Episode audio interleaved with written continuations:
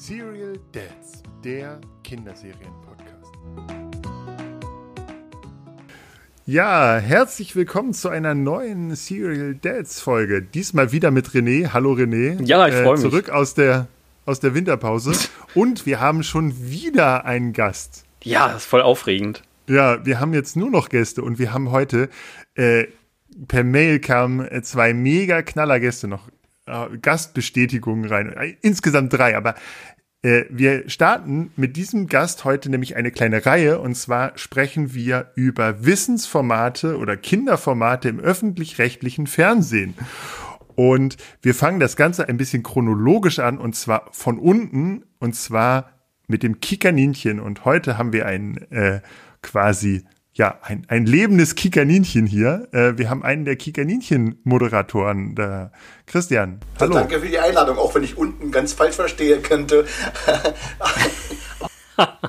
Alterstechnisch. Alterstechnisch ist auch gut, genau. da, wo die Eltern noch ein schlechtes Gewissen haben, die Kinder vor dem Fernseher zu parken. Das ist schon das erste ja. spannende Thema eigentlich. Also wann, wann, parkt, wann parkt man die und wann parkt man die nicht? Also das, wir, wir alle wissen, also wenn wir im öffentlichen Rechtlichen davon sprechen, sagen wir immer, äh, wir sind eine Sendung für Kinder von drei bis sechs Jahren, ja, bei Mädels dann auch gern länger. Wie oft wissen wir aber, kriegen wir die Antworten von den Müttern oder die Briefe, so mein Einjähriges guckt sie jeden Tag, mein, also wir wissen, dass sie viel, viel jünger gucken, als sie sollten, ja. Fängt das wirklich so früh an, tatsächlich? Die, die Sehnsucht nach 20 Minuten Ruhe unter der Dusche, dann wird der, der Fernseher angemacht, das iPad hingelegt und wir, wir werden ja auch viel, viel häufiger inzwischen nicht mehr so analog zum Fernsehen geguckt, sondern irgendwie, es gibt von uns über 1,5 Milliarden Klicks bei YouTube. Ja? Also das ist so, wir werden richtig viel bei YouTube geguckt, wo man dann einfach anmacht und dann eine halbe Stunde Kika nicht gucken kann. Wir sind ja eigentlich nur dreieinhalb Minuten mal lang pro Modul. Dann zu dem Einjährigen das Tablet in die Hand drückt quasi. ja, andererseits, ja, also bei Einjährigen, das, ach, puh, das ist schwierig, aber... Aber gesehen, gehört und regelmäßig darauf angesprochen. Je älter das, die Kinder werden, desto... Also, wir sind ja jetzt mitten im Lockdown noch ähm, und deine Kinder sind jetzt schon ein bisschen größer, aber mein Vierjähriger muss auch manchmal einfach mal eine halbe Stunde Netflixen, äh, weil wir E-Mails beantworten müssen oder, oder mal kochen oder so. Also da ist es schon ganz gut, wenn man, wenn man aber natürlich, äh, wir haben natürlich das große Privileg, dass wir wissen, was wir, was wir den Kindern vorsetzen können und das selbst sozusagen mal getestet haben. Das ist vielleicht noch ein bisschen äh, ja, haben wir, damit haben wir vielleicht nochmal so ein bisschen Medienkompetenz Haken gemacht. Und, äh, Unbedingt. Also ich bin ja voll der Meinung, dass Medienkompetenzen in, in, also um Medienkonsum ein Schulfach sein müsste, weil ganz viele, ganz viele Leute später einfach überhaupt keine Ahnung haben davon. Sie wissen nicht, was, was sie gucken, sie wissen nicht, was ihre Kinder gucken, sie wissen nicht, was ihre Geschwister gucken. Das ist ja oft so ein ganz heikles Thema. Also, und wenn Leute wie wir, äh, und das meine ich jetzt nicht böse, sagen, wir, wir wissen, dass es eigentlich nicht gut ist, dass mein zu kleines Kind eine halbe Stunde Fernsehen guckt oder eine halbe Stunde zu viel guckt, dann, dann müssen wir leider auch ehrlich uns eingestehen, dass wir wissen, dass diese halbe Stunde oder diese Stunde ganz besonders das Außergewöhnliche ist, weil bei ganz, ganz vielen Leuten zu Hause ist es eben nicht die halbe Stunde, sondern es ist von früh bis spät an das Teil. Wirklich von früh bis spät. Wir reden von Dauer Konsum, dass der Fernseher beim Abend, beim Frühstück, beim Mittag, beim Abendbrot dann zwischendurch auch immer, da ist das, das Tablet auf dem Tisch. Ich kenne Fotos von Familientischen, da steht jeder mit seinem Essen da und die gucken alle, während sie essen, ohne sich zu unterhalten. Würdest du sagen, das ist die, die Regel oder die Ausnahme? Die oft, oft genannte Schere in Deutschland wird natürlich also auch durch, durch solche Dinge stark dokumentiert. Ja, das ist, ähm, ich sage das immer, ich kenne ja wirklich alle Bereiche Deutschlands, weil ich bin ja live viel unterwegs und kenne, kenn, und das meine ich nicht geografisch, sondern auch sozial. Ja. Ich bin seit zwölf Jahren Botschafter von Straßenkinder-Jugendhaus Bolle ähm, im Straßenkinder e.V. in Berlin, wo jeden Tag bis zu 400 Straßenkinder Straßenkinder in Anführungsstrichen betreut werden, die ähm, nicht Straßenkinder sind, weil sie kein Zuhause haben, sondern weil Mama noch den Porno noch nicht fertig gedreht hat, weil Papa noch nicht besoffen genug ist, um sie nicht zu verprügeln und sowas, ja da, da siehst du auch die, die, andere, den anderen Teil der Schere und weißt, was da abgeht und wie viele Kinder da sind, ja. Also das ist unglaublich. Und äh, das ist nur ein kleines Haus in Marzahn, was es da gibt. Die, die mhm. arbeiten in ganz Berlin und ich weiß, dass es in jeder Stadt sowas gibt. Und da müssen wir uns im Klaren sein, dass das, dass das was dann passiert, in normalen Haushalten nicht, nicht mal erahnbar ist, was da los ist in solchen Familien. Ja. Und, und, und die Schere ist da viel weiter auseinander, als man überhaupt glaubt. Und es, ist, äh, es gibt ja jetzt auch Studien zu Lockdown und äh, wie viel größer die, die Gewalt an Kindern geworden ist. Ja, wenn die Eltern versuchen, die, die, die, Gewalt an den Kindern wegzuhalten mit Fernsehen, dann machen sie natürlich auch mit Fernsehen, also mit allen möglichen Dingen, ne? damit Konfrontationen nicht entstehen können. Und eigentlich bauen sie dann wieder neue Konfrontationen auf damit, ne? weil die hm. Kommunikation findet dann irgendwann gar nicht mehr statt. René, wie ist es bei dir im Moment? Hat der Medienkonsum zugenommen im Lockdown?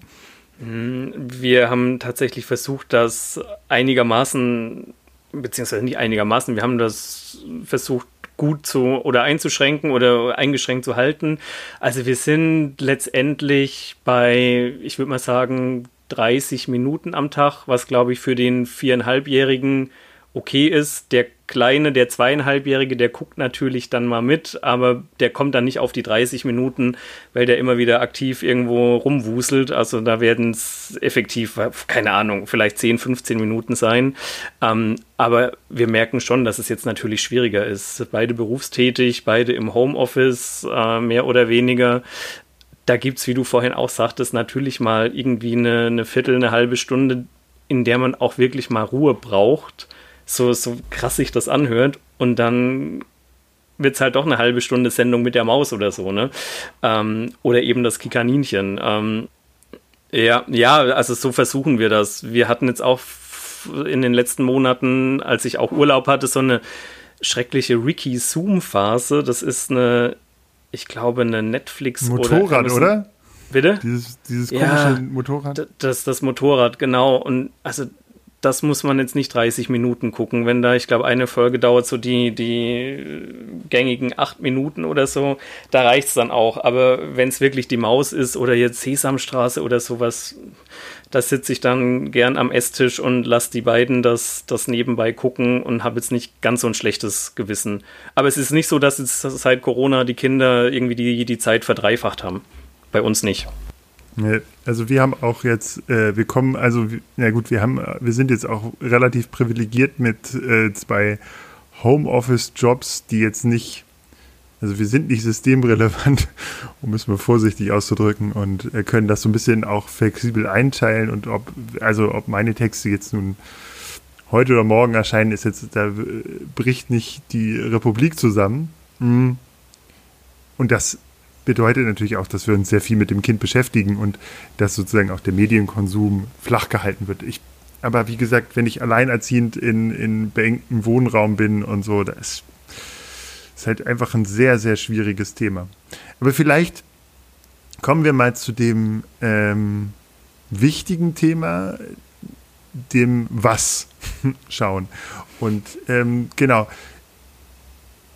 Kikaninchen ist ja so ein bisschen, das ist ja so ein bisschen neben der Sendung mit dem Elefanten so ein bisschen das Einstiegs, ja, die Einstiegssendung eigentlich. Ähm, Jetzt sagt, äh, sagst du äh, Einstiegsalter 3, das ist ja meistens ein bisschen, die meisten Kinder haben ja schon vorher ihre kleinen Erlebnisse gehabt.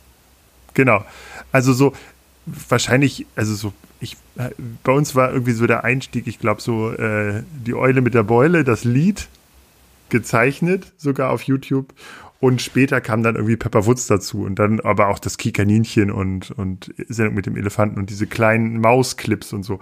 Wie war das denn bei deinen Kindern? Wenn du jetzt äh, quasi Fernsehmoderator bist, haben deine Kinder dich schon früher auf der Leinwand erleben können und, und haben die sozusagen dich auf der Leinwand erlebt? Oder du bist nämlich Puppenspieler auch, habe ich gelesen, ist ein wahnsinnig cooler Beruf, dazu musst du nachher noch ein bisschen mehr zu erzählen. Oder hast du ganz auf Fernsehen verzichtet und hast einfach die Handpuppen rausgeholt und gesagt, so, jetzt spiele ich euch mal das vor, das Shakespeare. Das ist wie der Koch, der die ganze Woche kocht und dann kommt er nach Hause und alle wollen, dass er nochmal kocht. Dann kocht er bestimmt. Ne? Ja. Äh, nee, aber es ist, ähm, eigentlich ist das, was René gerade sagte, schon ein, ein, ein, spannender Ansatz dran. Beim ersten Kind ist es alles im Prinzip relativ einfach noch. Ich kann mich entsinnen, unser Sohn hat, glaube ich, der war vier oder fünf. Da hat er noch nicht gewusst, dass an dem Fernsehgerät eine Information anliegt, die dauerhaft an ist mit der Fernbedienung. Sondern für ihn war Fernsehen, ich musste den DVD-Player anmachen und habe dann was bewusst reingemacht. Ob das der kleine rote Traktor war oder ähm, hier Littlefoot, die, die Dinosaurier. Also bei dem ersten Kind war das wirklich noch möglich zu sagen, wir gucken einfach nicht in seiner Gegenwart. Wir haben nicht in seiner Gegenwart selber Fernsehen geguckt. Machen wir heute auch, glaube ich, noch nicht. Ähm, sondern wenn wir da sind, dann machen wir was gemeinsam. Das ist eher wirklich so, dass, dass sie dann abends mal jetzt gucken und so. Und im Lockdown auch mal vormittags, klar. Aber ähm, dass es wirklich beim ersten Kind ganz einfach war. Das zweite Kind, ähm, wie René gerade sagte, das guckt dann natürlich dann irgendwie mit und sieht dann schon. Und dann irgendwann kannst du es auch nicht mehr ver verbergen. Dann ist es irgendwann raus, dass dann da eine Fernbedienung auch äh, mehr, mehr kann, als immer Play und Stop zu drücken. Sondern, ey, da gibt es ja Fernsehsender und so. Das, das war auch eine ganz spannende Entdeckung eigentlich. Aber so, so lange haben wir das weggehalten. Wir haben uns auch nie versucht, irgendwie an, an Sandmännchen. Wir müssen jetzt schnell Armbrot essen, um dann das Sandmännchen zu schaffen. Sondern äh, ich habe das aufgenommen, äh, die, die, in der Mediathek und geguckt und dann war das halt eher so als pädagogischen Hilfsmittel. Komm, erst Bett fertig machen, Zähne putzen, äh, Schlafanzug gewaschen und dann gibt es das Sandmännchen aber nie, niemals sozusagen zu Stress fördern, dass man jetzt stilles Abendessen schaffen muss. Ähm, und mein Großer, der war, der war vier, ja vier war der, als es mit Kika nicht anfing. Also ich Puppenspieler bin ich mein Leben lang, Schauspieler und Puppenspieler bin ich mein Leben lang schon, aber das Kika-Ninchen hat ja erst 2009, 2009 sind wir auf Sendung gekommen, da war der fünf und der ist sozusagen das einzigste Kind, was den Unterschied kennt zu Papa, den nur Leute im Prenzlauer Berg kennen, weil äh, also aus dem Prenzlkasper den, den Puppenspieler kennen und sagen, hallo Christian, hallo Christian, zu egal wo du bist, ah, sind sie nicht der von, sind sie nicht der von, äh, äh, der hat, der kennt den Unterschied. Die Mädels kennen das nur so, dass alle Leute mich erkennen und, man, und, und ein Foto wollen.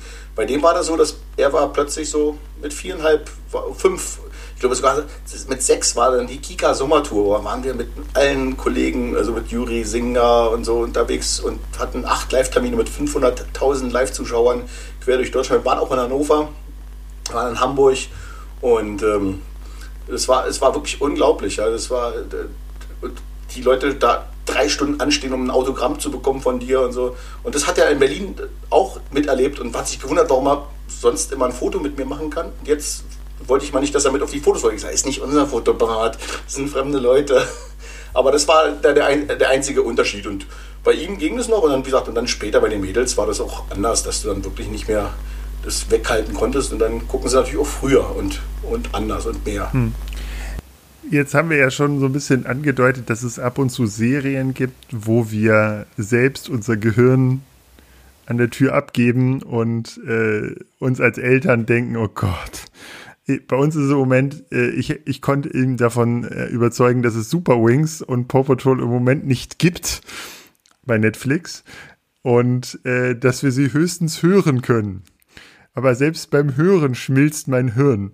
Äh, aber gut, wenn kann jetzt. Aber du arbeitest ja jetzt beim Kika und da kannst du ja nicht einfach sagen, komm, äh, wir, wir lassen mal Kinderhirne schmelzen und wir, wir äh, uns ist völlig egal, was, was die Eltern äh, dann von uns denken, wie jetzt vielleicht die, die Macher von Paw Patrol oder Co. Äh, was macht denn für dich gutes Kinderfernsehen aus?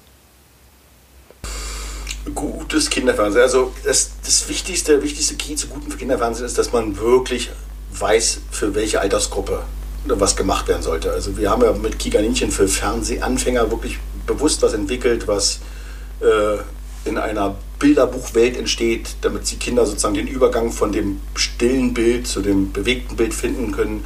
Äh, wir haben äh, am Anfang noch viel mehr als jetzt, inzwischen zehn Jahre später, irgendwie gesagt, wir machen nicht alle anderthalb Stunden einen Schnitt, sondern äh, anderthalb Sekunden einen Schnitt, sondern es gibt irgendwie Bild, Bild, Bild, Bild, Bild, Bild, Schnitt. Also viel, viel langsamer, viel ruhiger Schnittrhythmus. Ne? Und äh, ja, wenn es dann informativ ist, wenn es noch äh, edukativ ist, und das sind also blöde Wörter, aber ich finde, wenn, wenn, die Kinder was lernen können, also bei mir ist es bis heute noch so, wenn die jetzt irgendwas gucken, wie, äh, wo, wo, sie was lernen können. Also Discovery Channel lasse ich ihnen viel lieber schnell nochmal durch und sage denen, klar guckst du noch, wenn sie, es ist gerade so spannend, ich sehe was über Lava, dann sagt man als Papa oder als Mama natürlich, ey, das Kind lernt gerade was, also lass es doch gucken, ja, oder äh, den Maus-Podcast, der kommt, dann guckt den noch zu Ende. Dagegen, wenn du irgendeinen hirnigen Schwachsinn, wo Balla Balla, Peng Peng, hm, denkst du so, oh Mann, guckst du das schon wieder. Und äh, also gerade die Kinder heute, die ja dann nicht mal mehr Fernsehen gucken, sondern eben nur noch YouTube gucken. Also ich, ich kenne ja so viele Leute, die nicht mal mehr einen Fernseher zu Hause haben. Ja? Also die gucken nur noch YouTube und die gucken dann nur noch äh, irgendwie irgendwelche Mädels tolle Schminktipps geben. Und also wir reden von Mädels, die sieben, acht sind und die gucken sich so einen wirklichen Schwachsinn an, wo du denkst so, die glauben, die Welt ist so, ja. Und die gucken gar keinen Fernsehen mehr. Hm. Jetzt habt ihr ja, äh, oder, oder jetzt, wie bist du denn dazu gekommen, Kinderfernsehen für so Kleine zu machen. Also wenn ich jetzt so an, an mich jetzt denke, äh, ich habe ja, äh, schreibe als Journalist auch für Kinder und ich muss ganz ehrlich sagen, dass ich es immer noch spannender gefunden habe oder ich spannender finde, für etwas Ältere zu schreiben und, und sozusagen die Welt schon, mich mit Kindern zu unterhalten, die die Welt schon ein bisschen größer verstehen und dann eher sozusagen vielleicht im Mausalter, im Checker-Tobi-Alter anfangen. Dieses Kikaninchen oder auch die Sendung mit dem Elefanten, das ist ja schon ein, ein sehr besonderes äh, Fernsehen machen. Wie bist du dazu gekommen, für die ganz kleinen äh, Fernseh zu machen oder für die ganz kleineren Fernseh zu machen? Und was ist da für dich der besondere Reiz, dass vielleicht du noch nicht so die komplexen Geschichten erzählen kannst, wie in einer Maus, wie bei einem Checker? Wer auch immer.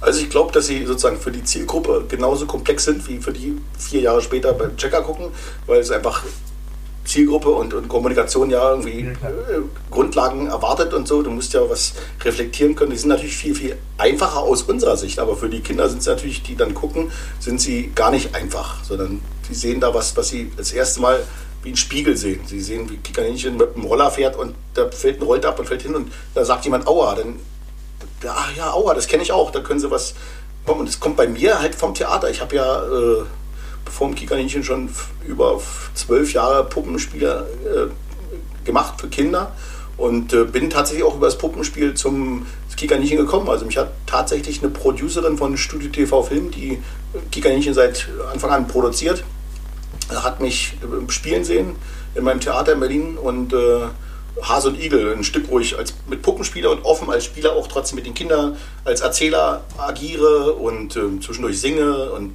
mich in, in, Rollen schlüpfe, bin dann selber mal der Hase, um eine Nahaufnahme zu zeigen. Im Theater gibt es ja auch Nahaufnahmen und äh, da gibt es eine Puppe vom Hasen und dann gibt es später mal mich mit so einem Hasen und Zähnen und so und dann renne ich so durchs Publikum und, und, alle müssen sagen immer zu mir, ich bin da hier, ich bin da hier und sind, die Kinder werden Teil des Stücks, ja. Und äh, ja, einen Tag später rief die an und sagte, sie hat am Wochenende was gesehen und es hat ihr gefallen und sie hat einen Entwicklungsauftrag vom Kika und sie suchen einen männlichen Moderator, der mit Kindern gut kann, der, ähm, was ich da eben schon zwölf Jahre live gemacht habe und äh, der Geschichten erzählen kann.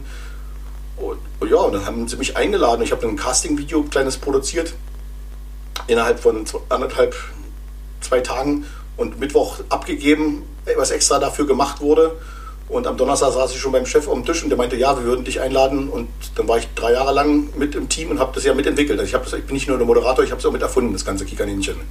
Und ähm, mit tollen Leuten forschen können. Wir haben mit dem ITZI-Institut Tests gemacht. Äh, hunderte Kinder wurden getestet, wie, wie ist die Aufmerksamkeitsspannen. Dann waren ähm, Pädagogen dabei, von Professor Ftenakis bis was man, wie man was macht, was man nicht macht. Und äh, äh, da sind auch viele, da, da wurden Leute von überall reingeholt. Äh, ähm, der Bresch war da, aber hier der, ach, wie heißt der? Wolfgang Bresch, Hase, Cäsar. Ja, also, Burisch, Burisch, Entschuldigung. Und ähm, der, der, die waren alle so, war ein riesen Entwicklungsteam. Und dann irgendwann waren wir der Meinung, jetzt sind wir fertig.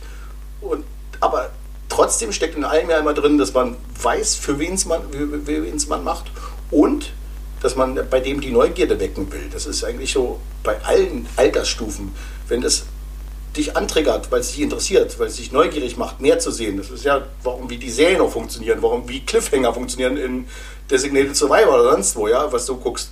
Ähm, es ist immer, du musst Neugierde wecken für mehr, für mehr, für mehr. Und dann wächst auch so ein Programm. Und bei unseren Modulen gibt es ja auch die Geschichten, die, wo sie sich selber widerspiegeln können in Kikaninchen. Dann gibt es die, wo sie eben Kikaninchen mit mir, mit dem Stellvertreter eines Erwachsenen sehen und wir mehr schaffen als zusammen mehr schaffen, als man alleine schaffen kann.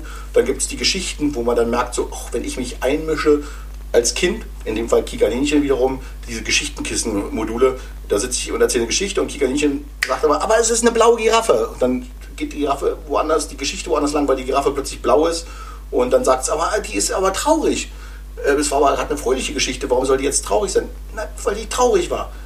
Ja, weil ihr fiel in dem Moment ein, dass der Podcast viel zu kurz war. Der hätte eigentlich zwei Stunden dauern müssen. Und also ist also kannst du musst du immer mit umgehen. Und das ist das ist was die Kinder dann auch dran entdecken und dann wollen die das zu Hause auch machen. Wie oft erzählen mir Leute, Eltern, Freunde, wenn ich da zu Besuch bin, dass die Kinder immer, wenn sie Geschichte vorgelesen bekommen, sagen sie, aber die war dann das und das oder das und das. Oder ich bin bei Freunden zu Besuch und die holen Papier raus, schnipsel mir mal ein Schloss. Weil sie mal denken, ich mache das. Weil so, das ist natürlich eine super Künstlerin, die Hast da du das nicht? Papierwände schnipselt. Ne? Ja. Naja, ich kann inzwischen ein bisschen, ja, also weil ich ja manchmal im On auch was machen muss, aber äh, äh, es ist, es ist, der will nie so reißen, wie ich es möchte. Aber so, so, so steckt halt eben von meiner Erfahrung als Puppenspieler ähm, ganz, ganz viel mit drin. Da das ist halt mein großes Glück, dass ich eben doch in der Entwicklung mit involviert war. Und ähm, wir waren so am Ende ein Kern von fünf Leuten, die das ja erfunden haben oder äh, uns ausgedacht haben. Ja. Als, wir, als wir angefangen haben, gab es noch keinen Hasen. Da gab's so, also wir haben uns noch ausgedacht, dass es ein Kikaninchen wird. Es hätte auch noch ein Kikamel oder ein Kikameleon werden können. Kikameleon finde ich super. äh, wie sieht's denn aus? Hast du, äh, wusstest du schon immer, dass du was mit Kindern machen willst? Oder wie kommt dieser Antrieb, was mit Kindern zu machen? Du, du hättest ja auch professioneller, ernsthafter Puppenspieler werden können. Also natürlich habe ich mit Kindern immer gut gekonnt. Also ich bin ja noch äh, in der DDR groß geworden und äh, mein Berufswunsch kurz vor der Wende war noch Lehrer. Ähm, dann haben alle gesagt, du musst sagen, du musst Lehrer werden, sonst darfst du kein Abitur machen. Und dann kam halt die Wende, dann war alles anders.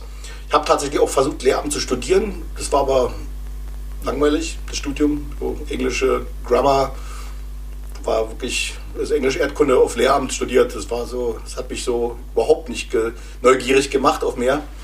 Und habe als Kind auch schon immer als Ferienlagerbetreuer mir mein Studentengeld verdient, mein Schülergeld verdient. Hab als, bin als Betreuer bei so Fahrten mitgefahren. Ja, und irgendwie, dann ist, glaube ich, ein ganz wichtiger Faktor, dass du, dass du ja selber als Puppenspieler oder Schauspieler Stück Kind bleibst. Also du bist ja, egal ob du für Erwachsene oder für Kinder spielst, das Spielen muss, muss man sich ja auch erhalten können. Ja? Das können ja viele Leute äh, als Erwachsene nicht mehr, weil sie bedenken, sie müssen irgendwelche Regeln, Formen arbeiten. Und du hast halt auf der Bühne oder im Studio einen Raum, in dem du dich dann frei bewegen kannst und dann auch spielen kannst. Und ja, also ich zähle, glaube ich, zu den eher verspielten Typen und äh, bei uns wird immer gelacht am Set, weil einfach auch, selbst wenn die Kamera nicht an ist, wird trotzdem gespielt und gemacht, ja. Und, und die, die, dieser, dieser Weg, dass das dann Kinder, Kinder, also es hat einfach Spaß gemacht für Kinder, Puppentheater zu spielen. Ich habe auch also nach dem Studium viel äh, seriöses Puppentheater gespielt. An, an, ich war in, am Luzerner Theater, habe Philipp Mignana das Totenhaus gemacht, eine Jagd Pataki-Inszenierung äh, mit, mit, mit, mit Preisen überhäuft, wo Schauspieler mit Peter Brook Ensemble und, und Vergewaltigung von Puppen und Menschen, äh, Kafkas Prozess in Stuttgart, ich war im, in München Residenztheater, ich war in Berlin an Kammerspielen, habe mit, mit Uli Mattes äh, die, die Zeit in das Zimmer gemacht. Äh, es war also auch toll, aber es war immer Tod, Mord, Vergewaltigung. Es hat nie, also da, im Theater ist es immer sehr, sehr, sehr, sehr, sehr ernst, um die Neugierde zu wecken, schätze ich. Und äh, bei, bei den Kindern war es halt einfach. Und dann habe ich irgendwann mein erstes Puppentheaterstück gemacht, das war das tapfere Schneiderlein.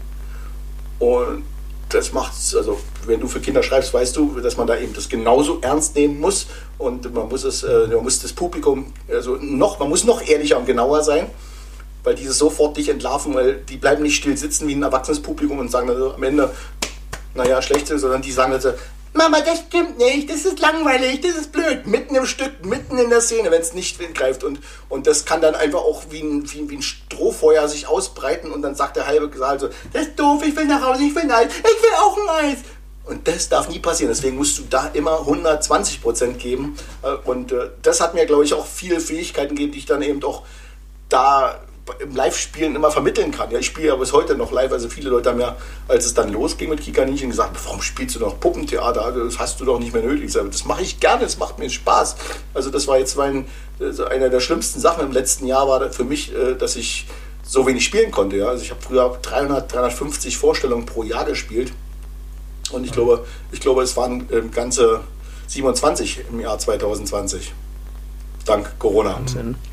Jetzt erzähl aber mal, du hast doch bestimmt eine, eine, super dankbare Zielgruppe oder also die, die, die Zuschauer, die, die Kinder vom Kikaninchen, die sind, also die lieben dich doch wahrscheinlich alle, oder? Also du, ich stelle mir das so vor, jeder, der, der eine etwas erwachsenere oder größere Zielgruppe anspricht, der wird mit gerade in sozialen Medien auch mit Hass konfrontiert. Egal wie, wie alt diese Schauspieler sind und wie, wie alt die Zuschauer oder Zuschauerinnen sind.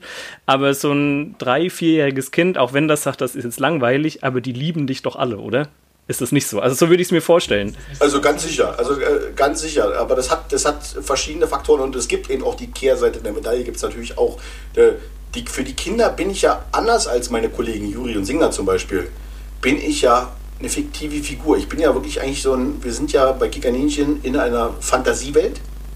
Ja, und diese Fantasiewelt bedienen wir auch. Also ich sitze und sitz, fliege mit einer Regenschirmrakete mit Kikaninchen zum Mond.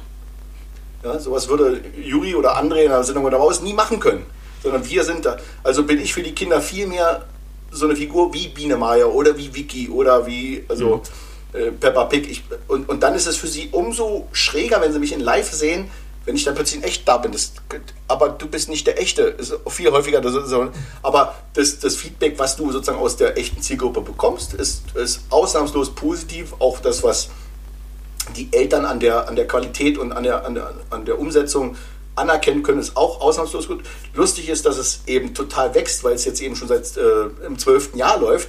Mich sprechen jetzt 19-jährige, 18-jährige Mädels an. Wie haben sie früher immer im Fernsehen geguckt? Ja, also die waren da, also vor zwölf Jahren waren die irgendwie so in dem Alter, was sie geguckt haben. Und da merkt man auch, wie natürlich diese Akzeptanzgruppe größer wird, weil es trotzdem, also weil das ist nie so negativ behaftet. Es gibt nur eine einzige Gruppe, die es nicht begreift, das die bei YouTube dann immer wieder rumtrollen, die dann Kikaninchen-Videos kommentieren müssen mit aus erwachsener Sicht. Ach, gibt's auch, ja. Und dann irgendwie, oh, ja, Hater, Hass, Ach, tatsächlich. Der, der, der rosa T-Shirt, der muss doch schwul sein. äh, äh der, der, der, alte Kinderficker ist wieder unterwegs. Also tatsächlich. richtig schlimme, also auch, ja, ja, ja, also eklige. Also ich, ich, am Anfang war ich schockiert, irgendwann Ach. guckst du, das sind, ich erkennst ja an der Art und Weise, wie sie schreiben schon, dass sie es einfach nicht mal ja. begreifen. Und, und ja. ähm, es gibt auch diese, wie heißen die Dinger dann so, also, wo sie dann Filme nehmen und dann irgendwie eine andere Tonspur drauflegen mhm. und selber, ja, ich ja. wollte gerade kiffen, hier so eine Redos von den, von den Tonspuren. Guckt man sich das an oder guckt man sich das einmal an und dann nicht? Irgendwann habe ich es mal gemacht, aber irgendwann denke ich, so, oh Gott, deswegen, da wirst du ja wahnsinnig, wenn du das machst. Also, das ja. ist ja. Aber die, die, wirkliche Zielgruppe, vor allem, wir haben ja seit sieben, sechs oder sieben Jahren jetzt das äh, Format Kika, Kika kommt zu dir und wo wir einfach wollten, also diesen Kontakt mit den Kindern haben wollten. Und äh, das ist toll. Also, jetzt, also außer im letzten Jahr so waren so drei bis fünf Kitas, die dann deutschlandweit uns gewinnen können. Ein großen Gewinnspiel, was dann groß aufgezogen wird über den Sender. Und dann besuchen wir die. Das gibt es eben nicht nur bei Kikaninchen, das gibt es dann auch bei, bei Baumhaus, das gibt es auch mit Bernd und glaube auch mit, mit Singer und Tanzalarm, glaube ich, auch noch. Und das ist halt super, wenn wir da irgendwo kommen, die, die flippen raus, ja. Das, also das, das, die sind die sind, die kennen das alle, ja. Das, ich habe das ja, ich habe ja durch das, die Arbeit beim Kika-Ninchen kamen ja ganz, ganz, ganz viele andere neue Projekte dazu, die ich jetzt mache, mit denen ich eigentlich viel mehr zu tun habe als beim Kika-Ninchen, die aber jetzt natürlich alle für und mit Kindern sind, ja. Und, und das, das, das ist für die Kinder trotzdem immer das ist ja der Christian von Kikaninchen und so, äh, das ist ein echter und dann egal wo du bist, dann die stehen an der Scheibe und klopfen. Krass, als wenn Bruce Springsteen draußen steht. Also das ist, ich habe nie was Schlechtes, ist ja der blöde mhm. Christian, hörst du von dem nie. Toll. Du hast aber schon auch eine, eine, große Vorbildfunktion, wenn du dich frei in der, in der Stadt bewegst, ne? Äh, also ich, ich habe mir, ich, wenn Freunde mit mir über die Straße gehen und sie wollen bei Rot ja. rübergehen, bleibe ich mhm. stehen. Ja. Dann sagen sie, ey, ist doch keiner da. Ich sage, ja, aber wenn das jemand filmt und dann kommt dieses Video übrigens, der Christian macht, ich mache Verkehrsprojekte mit, mit, mit dem ADAC, ähm, wie, wie, bring den Kindern bei, wie man richtig über die Straße geht und die selber rot über die Straße kann ich, kannst du nicht bringen. Das ein doofes Video ja. ist dann, trollt dann so ein ganzes Projekt kaputt. Ne? Also bist du der, der höflichste äh, Berliner überhaupt. Also ganz sicher. Also höflich äh, generell ja immer schon, aber, aber also das ist, also neulich hat mir jemand gesagt, du bist immer so nett zu den Leuten, die dann dich ansprechen, ja beim Bäcker an der Kasse, entschuldigen Sie, ich bin meine Frage, Ihre Stimme kam mir so bekannt vor, sind Sie der, äh, kommt ja häufig vor, also mit jedem Jahr auch häufiger. Und dann, dann wirst du mal von Freunden, die dabei sind, gefragt, ist, bist du da immer so geduldig? Ich sage, muss ich ja sein, für, für die ist das der, der eine Moment des Treffens, ja, und wenn du da in dem Moment dann irgendwie sagst, oh komm, lass mich in Ruhe, leck mich am Arsch, das geht gar nicht. Also das geht gar nicht. Ne? Also so schlecht Laune, da musste ganz tief unten im Keller vergraben. Sonst hast du gleich diesen, diesen Peter Lustig-Ruf weg, ne? Da haben wir uns, Birg, schon mal drüber unterhalten, ne? Ja, aber der ist ja leider, der ist leider eine mehr. Das ist ein, tatsächlich eine der ersten Formen von Fake News, ne? Mhm. Wisst ihr, kennt die Geschichte, wie die entstanden ist, mit dem, dass kind, Peter Lustig keine Kinder macht? Wisst ihr, wie das original nee. entstanden ist? Nee. Ich habe ihn kennengelernt, äh, den Peter Lustig, Gott hab ihn selig. Ne, der war ja auch bei also Studio TV Film hat ja auch Löwenzahn äh, oder produziert es bis heute noch und ähm, habe ihn ein paar Mal kennenlernen dürfen. Und die Geschichte ist, es war ein Interview und es ging über die Dreharbeiten in Potsdam. Und das Gelände, wo sie gedreht haben, wo der Wagen stand, war neben einem Schulhof. Und da ging es nur um, hallo Peter, während des Interviews und so. Ja, bei Aufnahmen stören die Kinder immer. Wenn die Pause haben, weil sie ja dann den Ton stören. Ja? Aber daraus wurde Peter lustig, mag keine Kinder. Also ganz egal davon, dass es total egal gewesen wäre, ob er jemals Kinder mag, weil in der Sendung kommen nie Kinder vor, also oder fast keine Kinder vor. Und wenn sie denn vorkommen, sieht man, dass er sie sehr gerne mag. Ja, also das ist überhaupt kein Problem gewesen für ihn. Aber aus der Geschichte wurde, hat sich so hochgeschaukelt, dass so Peter lustig mag keine Kinder. Es gibt ja, es gibt ja so Kinderfernsehgesichter wie, wie Christoph, wie Armin. Armin ist, glaube ich, inzwischen geht auf die 80 zu. Genau. Und ähm, also das sind ja sozusagen richtig äh, Gesichter, die mit dem Kinderfernsehen alt geworden sind. Und ich habe jetzt, ich frage mich, gibt, kannst, kannst, kann man noch im Kinderfernsehen alt werden oder kommt das? Ja, also ich, ich, ich, ich fühle mich jetzt schon so manches Mal, guck mal, wenn du überlegst, dass wir 2007 angefangen mit, dem, mit, mit der Entwicklung, ist es jetzt sozusagen seit 14 Jahren beschäftige ich mich mit diesem Thema. Ja? Also 14 Jahre ist für mich schon ziemlich alt. Ähm, aber es ist... Ähm, solange ich das machen kann und die, die Rolle eben auch ein Verständnis habe. Also das, irgendwann läuft es vielleicht auseinander, wenn, wenn man irgendwann merkt, dass, dass die, die Kinder was anderes wollen. Ja, dann könnte sagen, dass man sagt, so, oh Mensch, ist schöner äh, so oder es müsste wieder, aber ich kann es mir eigentlich nicht vorstellen. Ganz im Gegenteil, ich glaube da sogar, dass es ähm, charmant ist, weil für die Kinder ist es nicht komisch, dass Kikaninchen immer im gleichen Alter bleibt, aber der Mensch neben Kika nicht, ob das jetzt ich bin oder Anni, äh, älter werden, ja. Weil es sind ja immer neue Kinder, die es gucken. Es sind ja, für die ist ja immer neu. Deswegen, wir drehen ja auch schon seit Jahren nur noch ein, ein Minimü an neuen Produktionen. Also das ist, weil wir haben in den ersten Jahren so viel produziert, dass du das alles wiederholen kannst für neue Kinder und dann zeigst du es nochmal. Wenn wir jetzt was Neues filmen, dann äh, gibt es eben dann auch Weiterentwicklungen. Wir haben neue Module weiterentwickelt, dann werden die gedreht. Oder es gibt dann irgendwie jetzt irgendwann demnächst wird alles von HD auf UHD umgestellt. Also fangen wir jetzt an, in UHD nochmal zu drehen. Da, drehen wir dann auch nicht neue Bücher, sondern alte Bücher nochmal neu und versuchen dann den Look und Feel auch schöner zu machen. Aber äh, es ist halt nicht annähernd, dass man jetzt da so viel noch dreht. Also das ist so, ich, ja, dadurch sieht das Alterwerden gar nicht so, findet nicht so statt im Fernsehen on Screen. Weil die sehen dann Module von 2009, da sehe ich noch aus wie die blühende Pracht. Ähm, und, und, und jetzt so wie jetzt halt. Ne? Also das ist, ich bin ja dann trotzdem geschminkt und so, das ist schon, wir haben ja es geschafft, so, so, dieses Merkmal mit der blauen Hose und mit dem, mit dem, mit dem rosa T-Shirt, dass man das so ein Wiedererkennungswert, dass es auch passt, immer noch über die Jahre. Alle drei, vier, fünf Jahre müssen wir dann mal einen neuen Vorspann drehen, damit man sieht, so, es sind jetzt irgendwie, ja, ich bin ja, ich bin, gehe jetzt auf die 50 zu. Ne? Das ist, ähm, dann äh, sieht es natürlich anders aus als mit, mit Mitte 30. Also.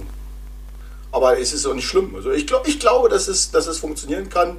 Äh, ich weiß, dass äh, das beim Öffentlich-Rechtlichen auch äh, so treu ist, dass die, wenn es gut ist und gut ankommt, dass die dann auch so lange so festhalten dran. Also da sind mir ähm, meine Kollegen bei, bei der Maus die besten Vorbilder und genauso wie Peter das war. Und die dann sagen, ey, ich bin ja auch damit alt geworden, ja.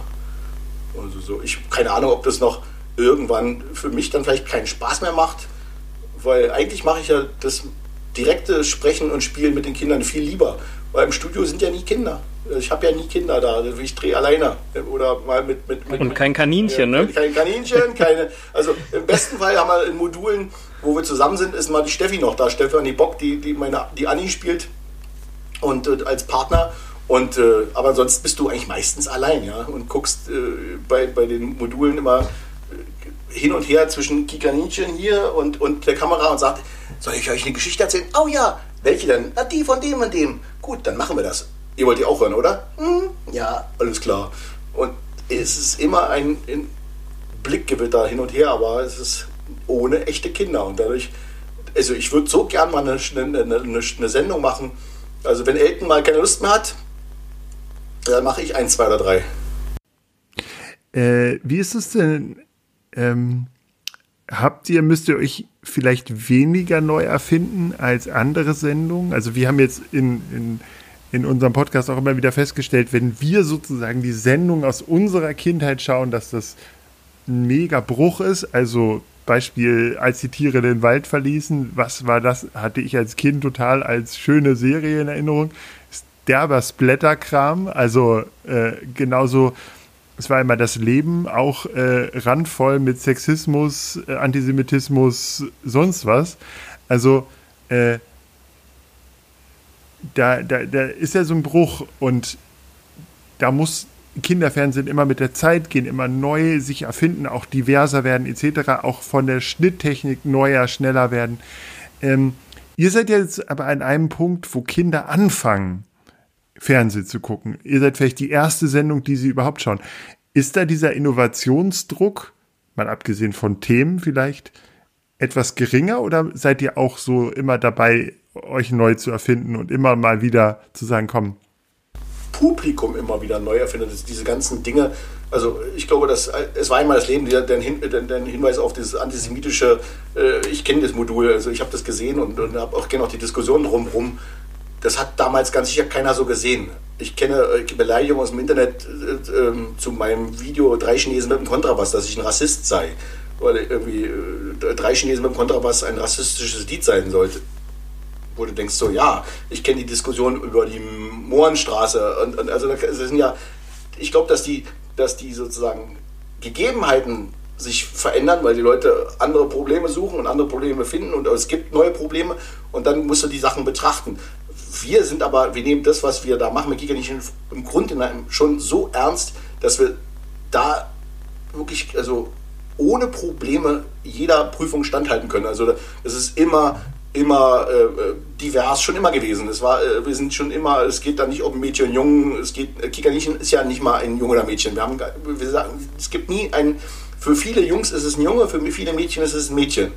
Aber es wird nie gesagt, dass es ein Junge oder ein Mädchen ist weil es egal ist. Und, und genauso äh, gibt es bei uns äh, Eisbären und Braunbären und, und äh, auch alles und die sind auch alle miteinander. Also, also wir haben ganz bewusst auch aufgepasst, dass das nie angreifbar wird da. Ja? Also ich denke, je, je, je, je in, entspannter mit man diesen Themen umgeht, umso klarer kann man den Kindern noch das vermitteln. Und da sind wir wieder bei deiner Anfangsfrage von vorhin, warum für kleine Kinder gerade. Ich glaube, dass es gerade für die kleinen Kinder ähm, wichtig ist, eine hohe Qualität an Kommunikation zu erleben, eine hohe Qualität an äh, Werbefreiheit und Bildersprache und all dem drum und dran. Und wir, alle wissen, äh, so ein, ein, schönes Bilderbuch, was wir dem, dem Kind zu Weihnachten schenken, ist viel toller für das als irgendwie diese lieblos gemachten, wo du denkst, so, was ist denn das für ein Dreck? Äh, also, das ist ja alles, was man, wir wollen dem Kind was Gutes tun. Und ich glaube, das, das hat ja nicht nur in der Unterhaltung ein Thema, sondern eben auch in der, in der Pädagogik. Ich bin, ich bin großer Verfechter davon, dass ich denke, dass äh, Kita-Erzieherinnen müssten das gleiche Gehalt bekommen wie Lehrer. Äh, weil äh, das äh, einfach da, da wird die Arbeit geleistet. Wenn, wenn die Kita-Erzieherin keinen Bock hat und ich kenne wirklich tausende Kitas. Ich habe in den letzten 25 Jahren tausende Kitas besucht in ganz Deutschland. Und ich kenne Kitas und ich werde überall von meinen Freunden gefragt, du kennst dich auch mit Kitas aus. Ähm, äh, die und die, ist die cool? Ich habe mir angeguckt, das ist total geiler Sportraum und super. Ich sage jedem Mal das Gleiche.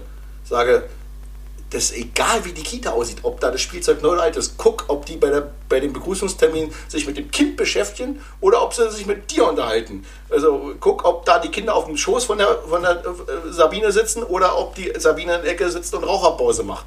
Ich kenne Kitas, da sitzen alle, die gehen raus, wir kommen Kinder, wir kommen, wir gehen in den Garten. Die sind so schön oft draußen im Garten bei uns im Kindergarten. Ja, ich kann dir sagen, warum die in Berlin mit draußen im Garten sind, weil die Eltern, äh, die Erzieherinnen alle immer rauchen wollen.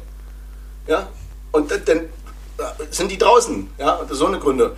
Und das ist diese, diese Qualität, die du, und da sind wir wieder bei dem Ernst dem von kleinen Kindern, die müssen ernst genommen werden. Und die müssen da schon im Kindergarten ernst genommen, die müssen bei der Kommunikation, die müssen bei der Ernährung ernst genommen werden. Also meine ja. Wie ist es denn ähm, bei dir als Vater, wenn du, du bist ja jetzt quasi für viele äh, Eltern und auch Kinder so der, der äh, gute Laune Bär aus dem Fernsehen. Äh, du, du bist, äh, hast da immer auf dem, auf den, immer gute Laune. Du bist jetzt auch draußen äh, gute Laune. Du hast, gehst auch mit diesen sinnvollen Projekten äh, raus. Kannst du zu Hause, konntest du zu Hause oder kannst du zu Hause strenger Vater sein oder sagen die Kids, nee, komm, äh, Papa, jetzt, jetzt tu doch nicht so. Dir nimmt das also streng bestimmt schon, aber, aber äh, es ist auch total unterschiedlich. Also man muss ja ganz ehrlich sagen, dass ich in den, in den letzten zehn Jahren auch viel, viel, viel unterwegs war, also vor Corona. Ähm, äh, wir hatten Momente, wo ich, äh, als die, die mittlere auf die Welt kam, da waren wir gerade in der zweiten Staffel Kikaninchen, da war ich allein schon 180 Tage im Jahr in Erfurt also nicht zu Hause. Da, da kam für die ein fremder Mann nach Hause. Das muss man so ehrlich sagen. Ja. Wenn ich da jedes Wochenende mal kurz da war und eigentlich noch Text lernen musste und dann wieder weg, dann war da wenig davon da. Dann ist natürlich auch die Mama noch mehr, als sie schon oft in den Familien ist, die Bezugsperson Nummer eins. Und äh, jetzt, gerade jetzt zufälligerweise durch dieses, die Pandemie, bin ich ja viel, viel mehr zu Hause als ich. Ich war in den Jahren, zwei Jahren davor auch schon mehr zu Hause, weil wir das Familienleben ein bisschen versucht haben zu optimieren. Also oder ich, ähm, mich mit dem Familienleben besser zu arrangieren. Und ähm, aber jetzt bin ich ja laufend da. Ne? Also jetzt bin ich ja immer da. Jetzt äh, habe ich seit einem halben Jahr irgendwie kaum gearbeitet, also zumindest nicht irgendwo unterwegs mit weg. Ich fahre normalerweise 80.000 Kilometer im Jahr mit dem Auto, habe 30 Zugfahrten und 20 Flüge. Dieses Jahr war ich noch nicht einmal im Zug oder am Bahnhof oder am Flughafen, also 2020, ja. Also stimmt, ich, bis Februar ging ja noch was, aber danach nichts mehr. Ne? Und ist es jetzt auch anders und streng, das, das ist ein, ein schwieriges Wort. Also ich bin ganz sicher nicht der strenge, der strenge, also so ich, dass ich jetzt immer die gute Laune habe, die ich immer draußen haben muss, ähm, wird mir jetzt auch nicht jedes Kind hier zu Hause bestätigen, aber ich bin jetzt auch nicht der, der ganz angespannte, dauerhaft so, ich bin jetzt fertig, ich muss jetzt mein Zimmer Tür zu, sondern wir machen schon auch Sachen zusammen. Also das ist nicht, also, aber der ultra strenge, ich bin eher der so, ah, Bildschirmzeit, hier, Anfrage, Bildschirmanfrage kommt hier so, ah, noch, ja, ich gebe dir noch 15 Minuten du erklärst ja viel für die kleinen Kinder, aber bist du auch zu Hause sozusagen der zuständig für die Erklärung der Hausaufgaben und kannst besonders gut vermitteln? Oder also du wärst ja fast Lehrer geworden? Also äh, jetzt im Homeschooling äh, kann ich feststellen, dass es funktioniert, also, dass ich es kann, aber das ist ja was anderes. Wissens, also die, die, du sollst ja im Homeschooling ja auch nichts Wissen vermitteln, sondern du sollst ja nur schon Bekanntes wiederholen. Also wird ja nie, also das ist ja das Problem über den langen Zeitraum, dass das zu lange ein Zeitraum wird, wo man nichts Neues entdeckt, sondern sie können, wenn sie lesen üben sollen, dann lernen, können sie über den Zeitraum, wenn man dran bleibt, besser lesen oder können besser rechnen, aber wir sind ja nicht, die Eltern sind ja nicht der Ersatz der Lehrer weil im Vermitteln von neuen Dingen. Ja, also das ist so, wir vermitteln ja nur das, was wir kriegen von den, von, von den Lehrern ja, also ich kann schon Sachen erklären, aber das, also, das, ich glaube, dass die von mir das nicht hören wollen. Also, dann, also jetzt gerade die größeren, du mit deinen kleinen Kindergeschichten, äh, das wird dann eher abfällig von den großen Kindern. Also bei, als sie noch kleiner waren, ging das ganz sicher ganz gut und so. Aber dass jetzt, also bei meinen Kindern irgendeinen Status hätte, der Papa kann das super erklären. Nee. Nehmen die dich denn als Promi wahr? Oder bist du denen eher peinlich? Ja, also klar, es ist peinlich. Also ganz oft ist es, also jetzt bei den größeren peinlich. Also wir nennen irgendwie neue Schule und dann bist du bei der Einschulung und alle Kinder kommen. Äh, äh, äh. Also das ist schon irgendwie, aber dann freuen sie sich aber auch über, über die Vorteile des Ganzen. Also das gibt ja auch irgendwie, boah, wen du alles kennst, Papa.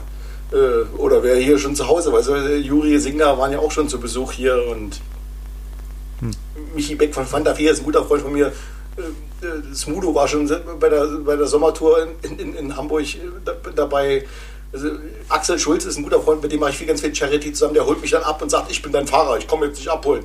Also das ist, da freuen die sich dann auch drüber. Wenn dann, dann, dann sehen sie, dass die anderen sagen, so was, aber war das nicht so? Aber ich glaube, dass dadurch, dass ich ja täglich da bin, ist es nicht so, ein, so eine Wahrnehmung des, des Promi. Und, und der Vorteil ist immer noch das, was, wir vorhin, was ich vorhin gesagt habe, dass die Kinder, die mich im Fernsehen jeden Tag sehen, ja, die erkennen mich auch nicht einfach so aus der schnellen mal im Norm. Also ich, ich im Privaten trage ich noch ein bisschen mehr, ist jetzt noch kurz, weil er jetzt gerade, ich habe letzte Woche noch was gedreht, aber eigentlich eher so wie bei René, so, äh, nicht ganz so, aber ich lasse den lang, weil es einfach mir Freude macht, dass ich nicht so viel erkannt werde. Und ähm, wenn die Haare ein bisschen zersäuselst und so, dann wirst du auch nicht so viel erkannt. Also, aber wenn sie dich dann erkennen, dann erkennen sie dich dann auch alle. Das ist dann so. Aber das, das stört dann die Kinder eher. Oh nee, wollen die dann wieder ein Foto machen, dann sind sie jetzt auch gelangweilt. Das ist ja, am Anfang war das vielleicht spannend, aber jetzt ist es nicht mehr spannend. Kannst du denn, äh, du hast ja jetzt auch dein Markenzeichen ist zum Beispiel dieses rosa T-Shirt. Äh, ist es wie bei äh, Christoph, der, wenn er den Pullover auszieht, dann relativ unerkannt bleibt? Oder, oder hast du. Nee, le leider nicht. Also, oder leider, es ist, stimmt nicht. Also ich habe ich hab, ähm, relativ früh, also glaube ich im zweiten Jahr Kika Nienchen angefangen mit meinem damaligen Management für andere Projekte da gibt es ja ganz klar die Klausel drin, dass ich da nicht das rosa T-Shirt anziehen darf und so weiter. Dann haben wir gesagt, was machen wir, wie gehen wir damit um? Und äh, ich habe dann das, mein blaues T-Shirt erfunden. Da steht hier der Christian groß drauf. Weil man zu mir sowieso sagt, das ist der Christian. Das ist der Christian. Deswegen gab es dann irgendwann das Markenzeichen der Christian. Und ähm, ich mache so viel, viel mehr Projekte als der Christian, als der Christian vom Giganinchen inzwischen. Und äh, da ist es so viele Kinder, die dann mich erkennen, die dann sagen so, du bist doch der mit dem Blauen, der manchmal im, im Fernsehen das Rosane anhat, also die mich oft live sehen, wenn sie in Berlin irgendwo spiele und irgendwie, oder auf, äh, ich moderiere Veranstaltungen für UNICEF auf dem Potsdamer Platz, Weltkindertag oder so, habe ich ja immer das Blaue an, weil ich ja nicht vom Kika geschickt werde, sondern das darf ich nur ansehen, wenn der Kika mich irgendwo hinschickt, ja. Und äh, dadurch ist es irgendwie, ich glaube, wenn ich das nur hätte, das Rosa, dann würde es funktionieren. Aber die haben mich auch in vielen anderen Dingen inzwischen gesehen. Wie ist es denn bei dir? Was schauen denn deine Kinder? Äh, hast du oder äh, hast du so ein bisschen darauf geachtet, dass ihr eher im Kika-Ninchen oder im Kika-Umfeld bleibt? Also, dass du deinen eigenen Haussender vor allen Dingen hochhältst oder die, die äh, Programme der äh, anderen öffentlich-rechtlichen Kinderprogramme hochhältst oder äh, ist dir das dann auch irgendwann entglitten und du hast dann äh, alles durchgemacht, was, was wir Eltern auch durchmachen müssen? Äh, also natürlich mache ich das gleiche durch, als ich noch äh, die Kontrolle noch hatte, wie von beschrieben im ersten Kind, da war es wirklich gezieltes Aussuchen. Es gibt nur die DVDs, die wir geguckt haben und dann haben wir auch nur irgendwie eine Folge vom kleinen roten Tracker geguckt oder auch mal zwei, ähm, weil die Sachen sind gut gemacht und, äh, an, und andere Dinge, die ich gewählt ausgesucht habe, irgendwie Marvi Hammer oder ähnliche Sachen die damals äh, spannend waren äh, für, für, für unseren ersten. Und dann wird es ja irgendwann schwieriger, wenn der dann 10 ist und dann guckt der Star Wars The Clone Wars, dann will die Kleine das ja irgendwie erstmal mitgucken, weil alles, was der große Bruder macht, ist ja cool. Und dann, wenn der dann alles plötzlich Star Wars Poster hat, dann, dann will sie auch Ahsoka Tano sein und äh, also das, du kriegst dann irgendwann verlierst du die, also das, wie du es schreibst, entgleitet, aber das, du musst halt trotzdem immer steuern. Ne? Irgendwie, ich versuche auch jetzt noch zu gucken, dass ich, äh, dass nicht irgendein Mist bei YouTube gucken, sondern irgendwie dann gezielte Sachen gucken. Wenn sie YouTube gucken, wie gesagt, Fernsehen guckt von meinen Kindern keiner mehr. Wirklich, also das Gerät wird also für Netflix benutzt und für äh, YouTube, aber nicht, also dass da jemand sich die Mühe, also die, die nervt ja schon, dass dazwischen jemand redet oder mal eine Werbung kommt. Das würden die, das würden die gar nicht mehr gucken wollen. Das ist dann irgendwie, also ich, auch wenn ich weiß, dass beim, beim Kika keine Werbung läuft, aber Kika brauche ich meinen Kindern, also die kleinste, wenn die alleine ist, dann kann ich dir noch einen Kika mal anmachen, wenn was jetzt was passt, aber ich könnte dir nicht mal sagen, auf, auf welchem Sender bei uns Kika wäre bei unserem Fernseher. Kann ich dir das nicht, also wie gesagt, Fernsehen, so wie man es kennt, guckt bei uns keiner. Also das, das Ding ist dann mal zur Tagesschau an, wenn wir mal, weil gerade was spannend ist und wir warten auf die neue äh, Corona-Regelung 27, dann machen wir sie mal tatsächlich mal an, aber ansonsten ist das Fernsehen gucken, es ist, da gibt es so eine große Netflix-Taste auf der Fernbedienung, so eine große. Ja, das ja, ist das Fern. Ja, also das, das ist ähm, äh, also äh, natürlich auch Amazon äh, Prime und äh, Disney Plus und äh, wir wollen ja keine Werbung machen hier.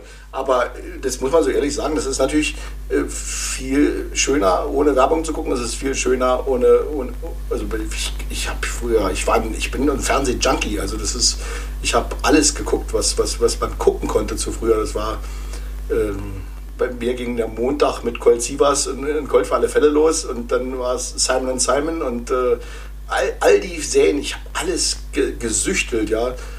Und ähm, da gab es ja nur fünf Sender. Da gab es ja kein Internet. Also dann ist man ja auch ganz, das ist der Blick heraus in die Welt gewesen, ja. Ich habe sogar hart, aber herzlich, obwohl es so schmalzig ist, geguckt, weil das, die Autos da cool waren, ja. Das, äh, und das ist alles, das kann man auch gar nicht mehr keinem erzählen, aber das ist genauso wie, wie, wie meine Oma meinen Eltern erzählt hat, warum braucht man denn einen Farbfernseher? Wer braucht denn sowas? Also das ist, es verändert sich und, und, wir müssen damit umgehen. Und ich weiß, also wir wissen auch beim Kika, dass wir inzwischen viel mehr bei YouTube geguckt werden als im, im, im analogen Fernsehen oder im digitalen Fernsehen, sondern irgendwie YouTube, der Konsum, äh, die, ich, es ist das gleiche wie mit unseren CDs also, oder DVDs.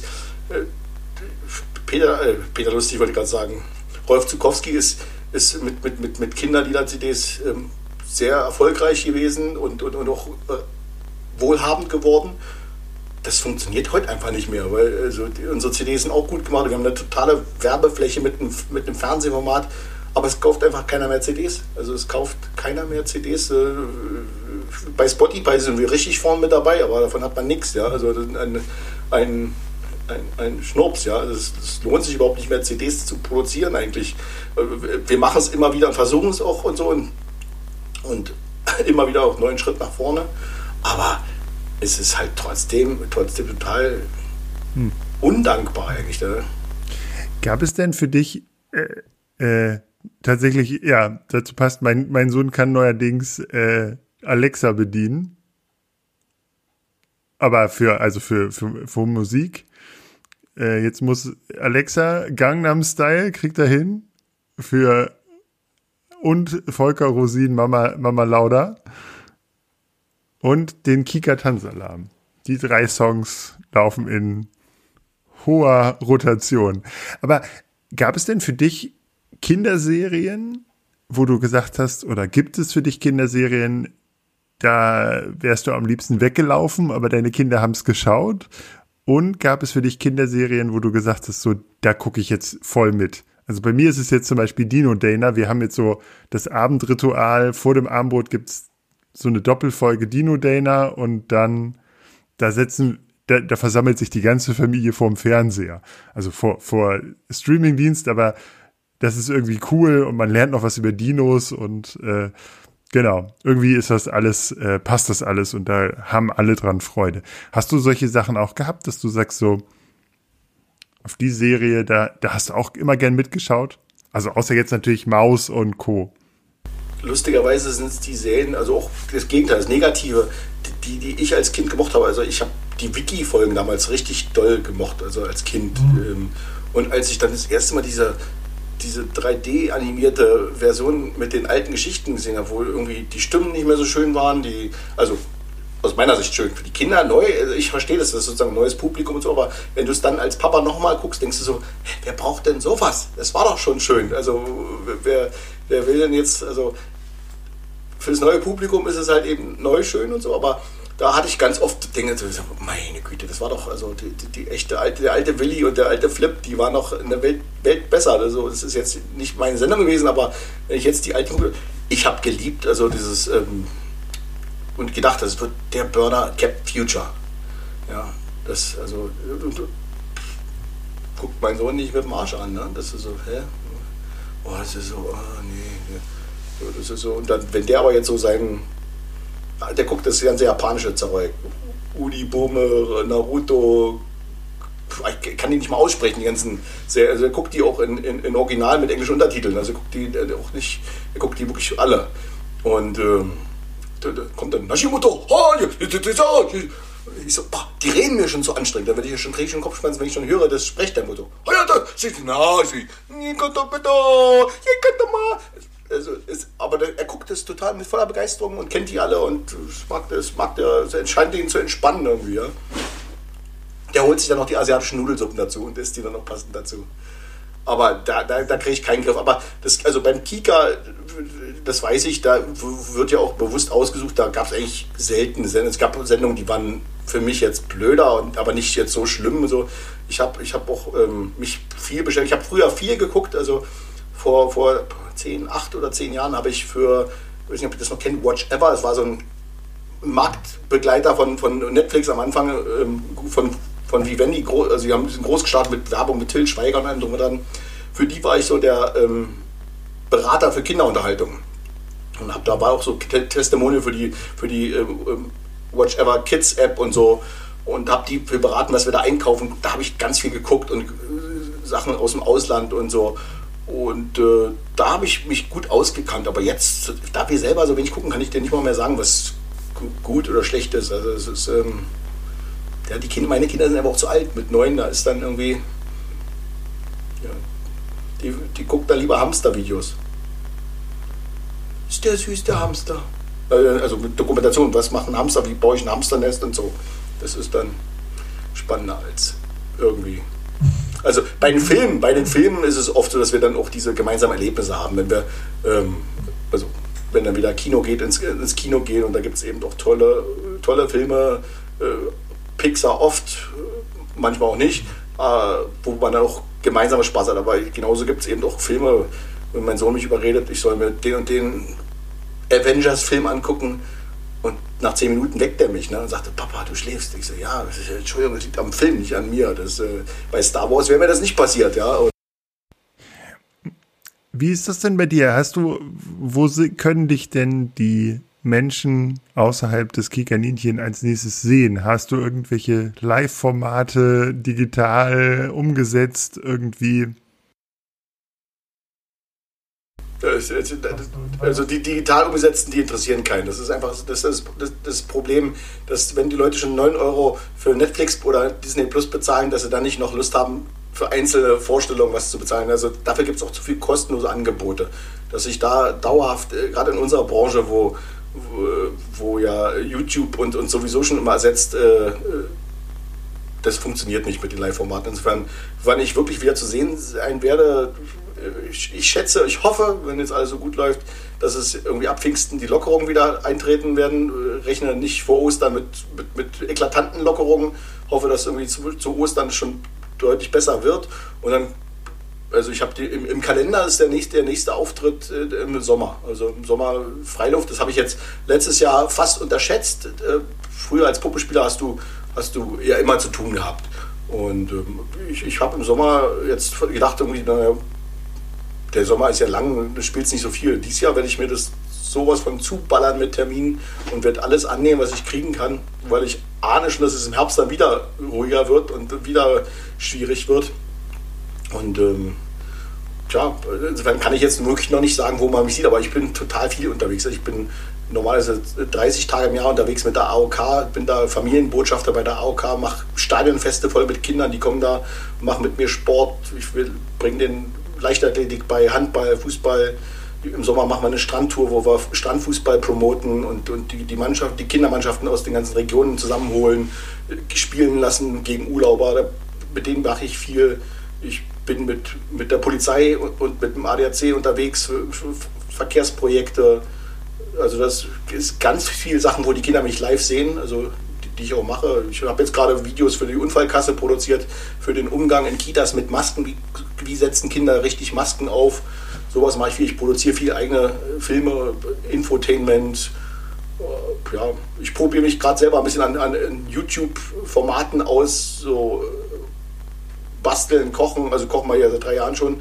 So, aber das ist, äh, das kennt ihr ja jetzt auch aus diesem Lockdown, aus dieser Lockdown-Phase.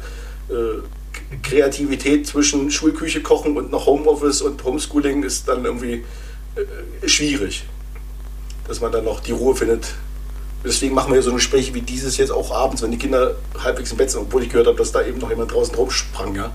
Ähm, weil, weil so, so kommst du ja sonst auch nicht wirklich dauerhaft mal dich wirklich auf ein Thema einzulassen. Also im Sommer bin ich, ich bin als Puppenspieler ständig unterwegs und äh, wenn ich wieder darf und bin aber sonst auch viel live unterwegs. Also die Leute, die finden mich bei Facebook, Instagram oder auf meiner Homepage www.der-christian.com.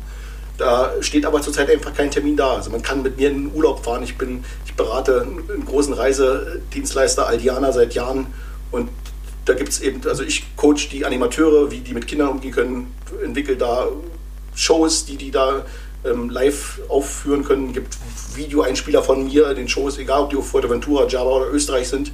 Und dann gibt es eben noch zweimal im Jahr mit mir in den Urlaub fahren. Also da kannst du eine Woche lang, ich bringe dann meinen Puppen da dieses Jahr nach Kalabrien und nach Österreich. Also ich bin einmal in einem Alliana in, in, in Kalabrien, in Italien und dann fahre ich mit meiner Bühne hin, spiele zweimal Puppentheater, wir feiern Partys, wir machen Arschbomben, wir, wir kochen zusammen, habe immer einen Spitzenkoch dabei, der mit mir dann so dieses diese tollen Sachen kocht, also mit den Kindern und dann Lust auf, auf Ernährung und Wissen da entwickeln. Also das ist so, live kann man mich eigentlich normalerweise überall sehen. Okay, das klingt auf jeden Fall nach großen Projekten, wenn es wieder, genau, aufgeht. Genau. Wir haben zum Glück äh, einen Podcast, das heißt, wir können äh, noch äh, weiter senden. Irgendwann gibt es wahrscheinlich das Live-Format äh, Civil jetzt live, aber genau. Ja, Christian, es war eine Freude, äh, mit dir, mit dir zu sprechen. Ähm, genau. Wir verfolgen weiter das Kikaninchen und äh, genau. Wir hören uns in zwei Wochen einfach wieder, alle. Und bis dahin könnt ihr uns einfach schreiben, wenn ihr uns für einen Kindergeburtstag buchen wollt. Wenn ihr Vorschläge habt für ähm, Gäste, die wir einladen sollen. Wenn ihr Feedback habt, dann schreibt uns auch, genau. Folgt uns auf den Instagram-Kanälen, alles, äh, genau, alles bekannt. In diesem Sinne, ich wünsche euch einen schönen Abend, äh, kommt gut durch den Lockdown und bleibt gesund und bis zum nächsten Mal. Bis zum Danke, nächsten Mal. Danke, Tschüss, Christian. macht's gut und dibbe dibbe dab. Ja, dibbe dibbe dab. Tschüss.